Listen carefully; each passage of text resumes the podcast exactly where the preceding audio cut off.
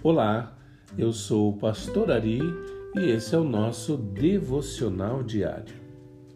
A Bíblia diz em Romanos, capítulo 8, verso 1: Portanto, agora nenhuma condenação há para os que estão em Cristo Jesus, que não andam segundo a carne, mas segundo o Espírito. O sentimento de condenação traz culpa, traz vergonha e nos coloca para baixo.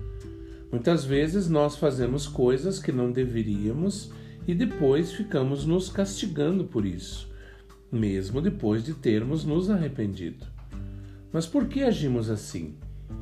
Precisamos aprender a ignorar os sentimentos ruins pelas coisas que aconteceram no passado, pois só assim poderemos viver a vida que Deus tem para nós.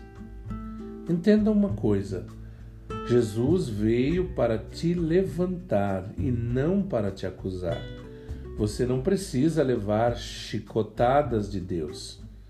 É certo que se você é filho dele, você receberá a disciplina do Pai, mas com toda certeza ele não te humilhará e nem ficará apontando o dedo para as suas falhas. É o inimigo quem quer te colocar para baixo. Ele traz condenação mas Jesus oferece o perdão. Ele coloca confusão em seu coração, mas Jesus oferece a paz. Toda vez que pecamos, o Espírito Santo nos convence, mas o inimigo nos acusa, e isso faz com que fiquemos fracos e presos a um ciclo de pecado. Então, o que eu devo fazer? Você pode se perguntar. Procure buscar mais a Deus e receba receba dele o perdão e perceba também que quanto mais você cai, mais a graça dele e o seu amor preenchem o seu coração.